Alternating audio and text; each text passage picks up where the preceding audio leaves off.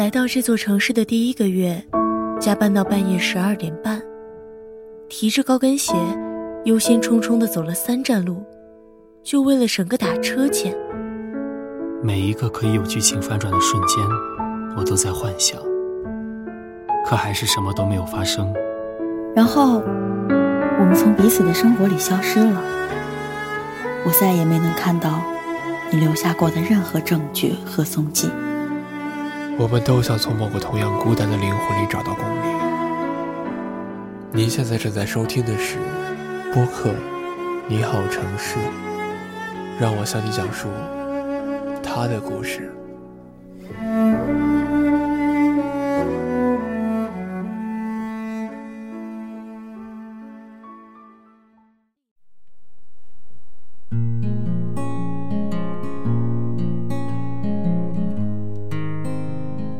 嗨，各位小耳朵们，这里是主播简单。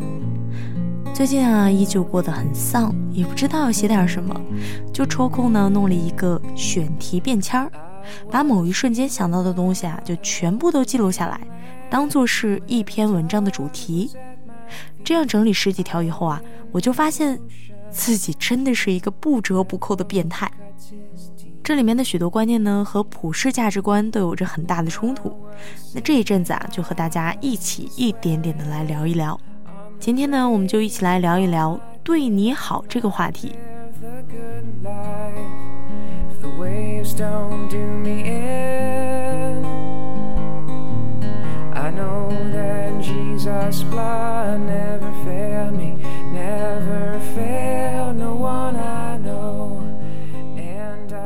说真的，这从小到大呀，我一直都挺害怕别人对我好的，尤其是那种无缘无故找不到什么原因的，就更让人觉得心里发毛。我们每一个人的所有行为都有他的动机在里面，所以一个人对你好的时候，他总归是想从你这儿得到些什么。而且我呀，又很不喜欢欠别人的，想到一块钱的公交车费，我都要认真的记得，下次呢要帮别人打上。所以别人对我好，我还要想尽办法的回报他，哇，这真的是一件很累心的事情。可是这世界上又有一种东西是没有办法等价交换的，没有公平可言，也没有办法做出回报。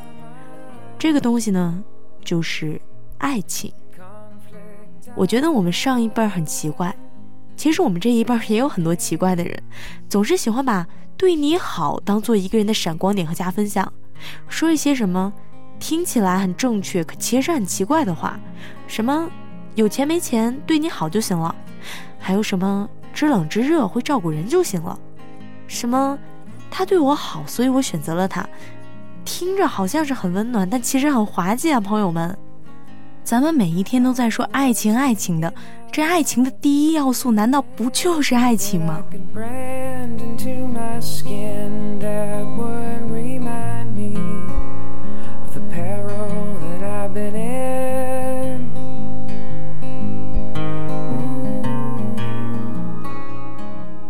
照上述的这些逻辑啊，这食堂大妈每次对年轻小伙子手一抖，多给了些饭菜，那这些年轻小伙子就要和大妈谈恋爱喽。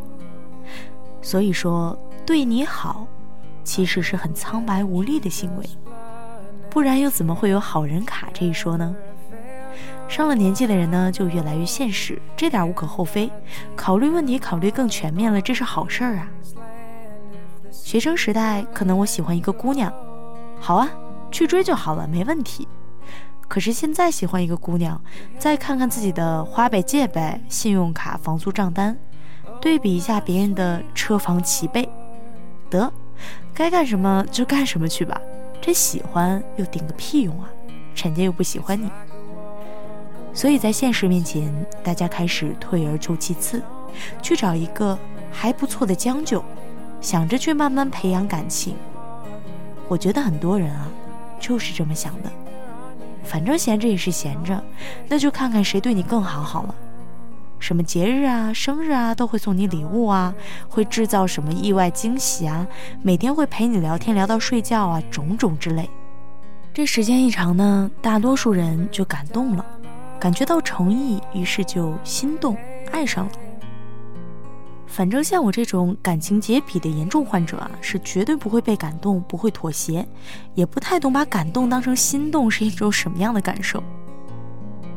我觉得这世界上对你好的人，即使有千千万万，可是如果彼此不够懂得，不知道对方的心理诉求，那么一切就等于零，这才是爱情意义所在，不是吗？我早上偷偷起床，给你准备一桌早饭。你晚上睡醒，悄悄给我掖好被子，这些细节是很美好，但是前提是在心意相通的情境里面。在《志明和春娇》里面，余文乐喜欢把干冰倒进马桶里玩，杨千嬅也喜欢，这是表面的契合。其实更深一层的意义是两个人的彼此懂得。举一个例子吧，比如某一天你心血来潮的，不声不响一个人去旅行。我丝毫不感到意外，我可能还会很支持你，也不会有各种的埋怨。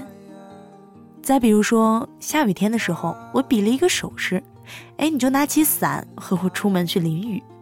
比如我讽刺挖苦你半天，你也知道我那是口是心非。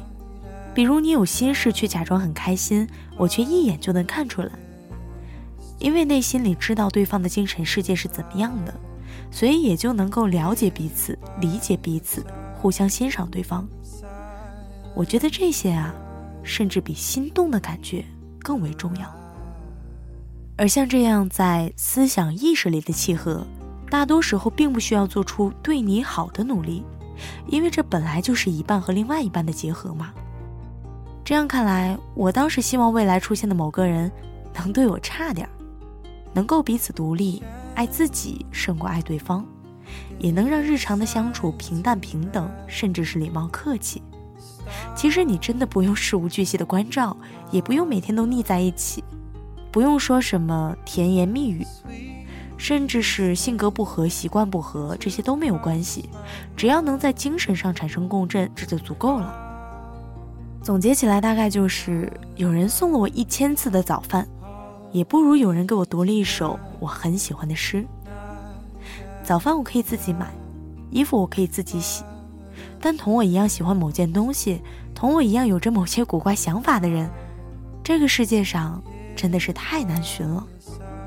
很多人可能终其一生也没有找到那个人。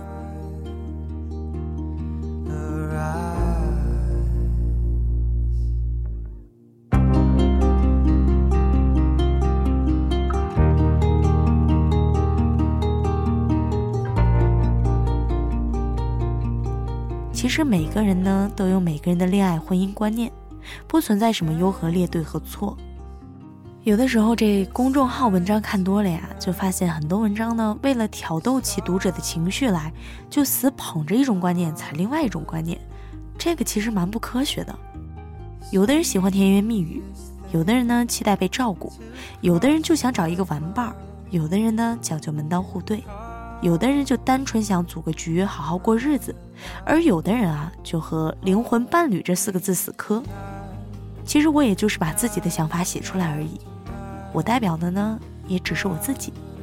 更何况我从来不认为这种相处模式在现实里面能够真正施展开，因为这个模式听起来好像更像是渣男和渣女，嗯，两个双渣在一起的故事。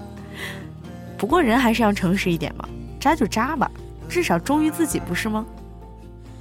所以呢，我们可以谈人生、谈理想，可以吃喝玩乐，可以把酒言欢，甚至可以结婚生孩子、照顾孩子、养孩子，这些都 OK。可是千万别去算谁付出这笔账。爱情嘛，开心最重要，投缘最重要，聊得来最重要。可是，你看我对你多好，哎，这样的就算了吧。它可能在某种程度上适用于友情，可是如果放进爱情里面，这可真的是还不完的人情债和卸不下的大包袱。反正我自己呢，嗯，一点都不喜欢。